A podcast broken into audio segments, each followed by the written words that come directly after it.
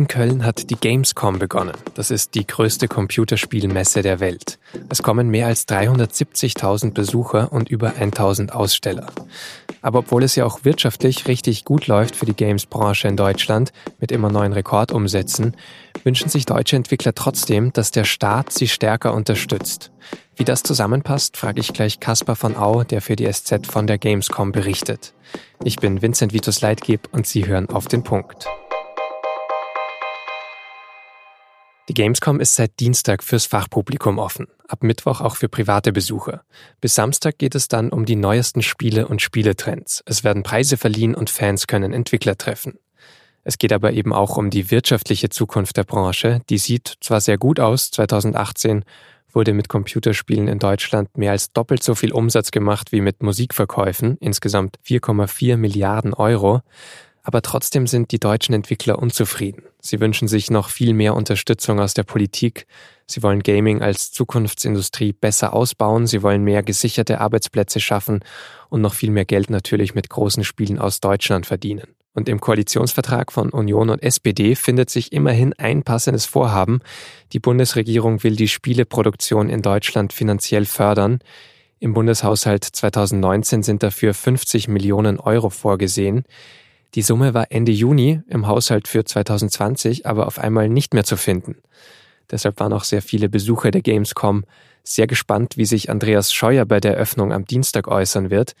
Er ist als Minister für digitale Infrastruktur auch für die Games-Branche zuständig. Und den Auftritt hat sich Caspar von Au angesehen, mein Kollege, der von der Gamescom berichtet für die SZ.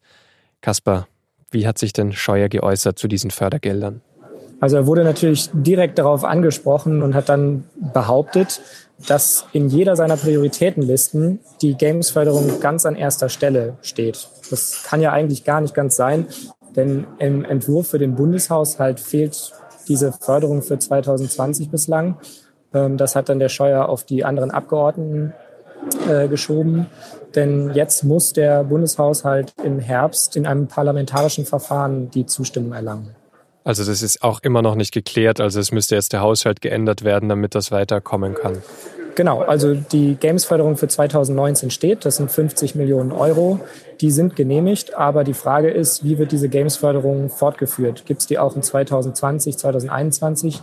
Was es natürlich bräuchte, um aus diesem einmaligen Projekt auch eine ja, nachhaltige Förderung zu machen. Was bringen denn diese 50 Millionen überhaupt? Das klingt wahrscheinlich in, im, im, Vergleich zu seiner so großen Branche nach gar nicht so viel Geld. Was kann man damit denn machen? Also das hat der Branchenverband Game ausgerechnet, diese 50 Millionen. Das sind natürlich erstmal nur ein Startbetrag. Der soll langsam über die Jahre wachsen.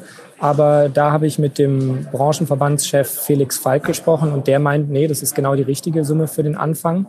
Es sollen davon große, mittlere, kleine Unternehmen in Deutschland profitieren. Das ist natürlich erstmal eine blöde Floskel. Denn was in Deutschland vor allem fehlt, sind die ganz großen Blockbuster-Spiele. Also so etwas wie Call of Duty oder wie Assassin's Creed. Das wird momentan noch in anderen Ländern produziert und solche großen Entwickler und Produktionen möchte man langfristig nach Deutschland locken mit diesen 50 Millionen. Aber du hast gesagt, es sollen eben große Blockbuster nach Deutschland geholt werden oder große Entwickler, weil die dann eben noch mehr Umsatz bringen oder wieso gerade die?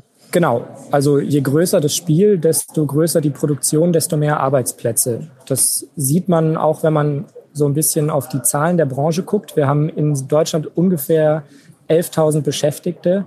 Die meisten arbeiten aber in Unternehmen, die, ich glaube, zehn Mitarbeiter oder kleiner sind. Und das größte Unternehmen, Ubisoft Blue Byte, das ist einer dieser großen Player, die man eben nach Deutschland holen will. Die haben schon ein Studio hier, aber sie sind die einzigen. Die haben so 520 Mitarbeiter. Und man muss sich das vorstellen eigentlich wie bei Hollywood-Filmproduktionen. Also so viel Geld steckt ja auch in einem Spiel. Mehrere Dutzend Millionen Euro, die da mal schnell zusammenkommen und dementsprechend auch viele Arbeitsplätze. Und bisher von diesem großen Umsatz, den die Games-Branche in Deutschland doch hat, eben 4,4 Milliarden Euro 2018, kommt eben noch viel zu wenig aus deutschen Produktionen. Genau, das rechnet der erwähnte Branchenverband Game nämlich auch vor. Der sagt, von 100 Euro, die in Deutschland für Computerspiele ausgegeben werden, landen im Endeffekt nur 4,30 Euro bei deutschen Entwicklern. Und das soll eben steigen Ähm, natürlich ist das nicht das Einzige. Die deutschen Produktionen werden natürlich auch ins Ausland investiert, aber trotzdem möchte man den Anteil am heimischen Markt wieder wachsen sehen. Jetzt ist das aber alles eben eine sehr gut laufende Branche. Wieso muss die eben der Staat noch weiter fördern? Ist das einfach, um dieses Wachstum weiter zu fördern? Steckt da in Zukunft so viel Geld drinnen, dass man nicht hinten ranstehen möchte? Oder warum macht man das?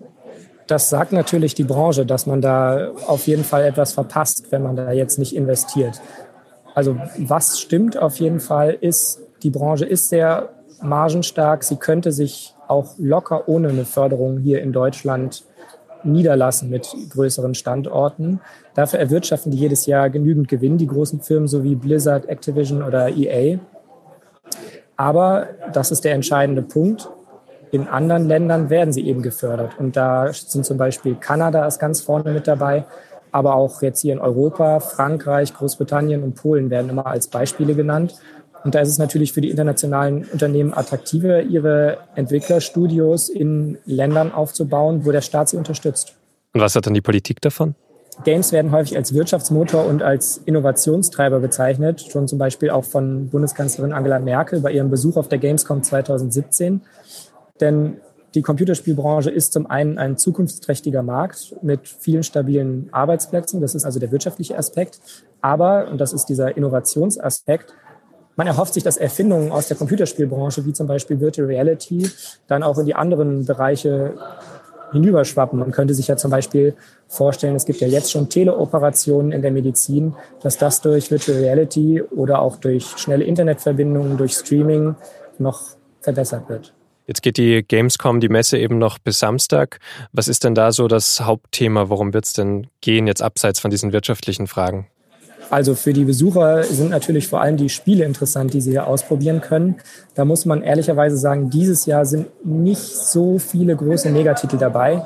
Da gibt es zum einen Death Stranding. Das darf man aber nicht anspielen, sondern es gibt nur eine Präsentation, die man sich anschauen kann, wo noch ein paar mehr Inhalte des Spiels gezeigt werden. Und das ist zum anderen, würde ich sagen, Cyberpunk 2077. Das ist ein Spiel, was aus einem Nachbarland Polen kommt und ansonsten, du hast Trends angesprochen, so generell sprechen wir ja auch seit der E3 über das Thema Cloud Gaming. Das heißt, ich kann eben auch einfach die Games streamen. Und es sieht so aus, als würde ich auf meinem High-End-PC das neueste Megaspiel spielen. Geht aber halt dann auch auf dem Laptop, egal wie alt er ist. Voraussetzung ist das schnelle Internet. Das ist in Deutschland so eine Sache.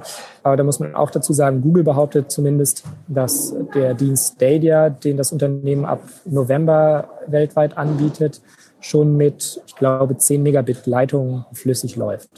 Und für die andere schnelle Verbindung müsste dann auch wieder Andreas Scheuer sagen. Genau, das hat er jetzt aber heute nicht erwähnt. Vielen Dank für deine Einschätzungen, Kaspar. Gerne. Und jetzt noch weitere Nachrichten.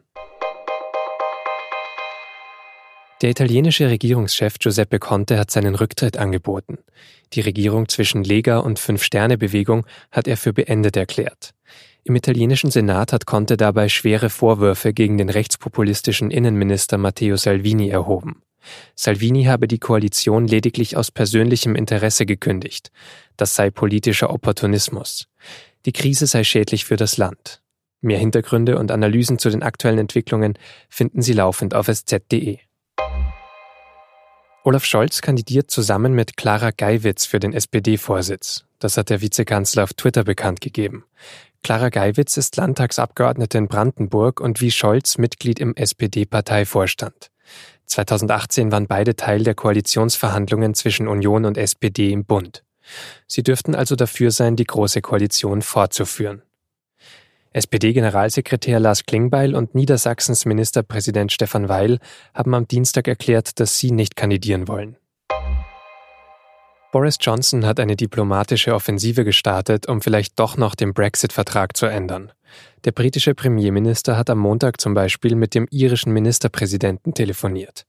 Als nächstes will Johnson noch diese Woche Angela Merkel und Emmanuel Macron treffen.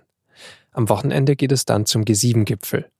Seine Positionen hat Johnson am Montag in einem Brief an den EU-Ratspräsidenten Tusk öffentlich gemacht. Er will, dass der Backstop aus dem Brexit-Vertrag gestrichen wird. Tusk hat das am Dienstag direkt abgelehnt. Carsten Spohr ist der Vorstandsvorsitzende der Lufthansa. Und Fliegen steht ja im Moment gerade besonders stark in der Kritik, vor allem durch Fridays for Future. Was Spohr dazu sagt und wie er dazu steht, dass sich manche Menschen fürs Fliegen sogar schämen, also Flugscham haben, das ist ja der Begriff, der umgeht, das lesen Sie im Wirtschaftsteil der SZ von Mittwoch. Redaktionsschluss für Auf den Punkt war 16 Uhr. Vielen Dank fürs Zuhören.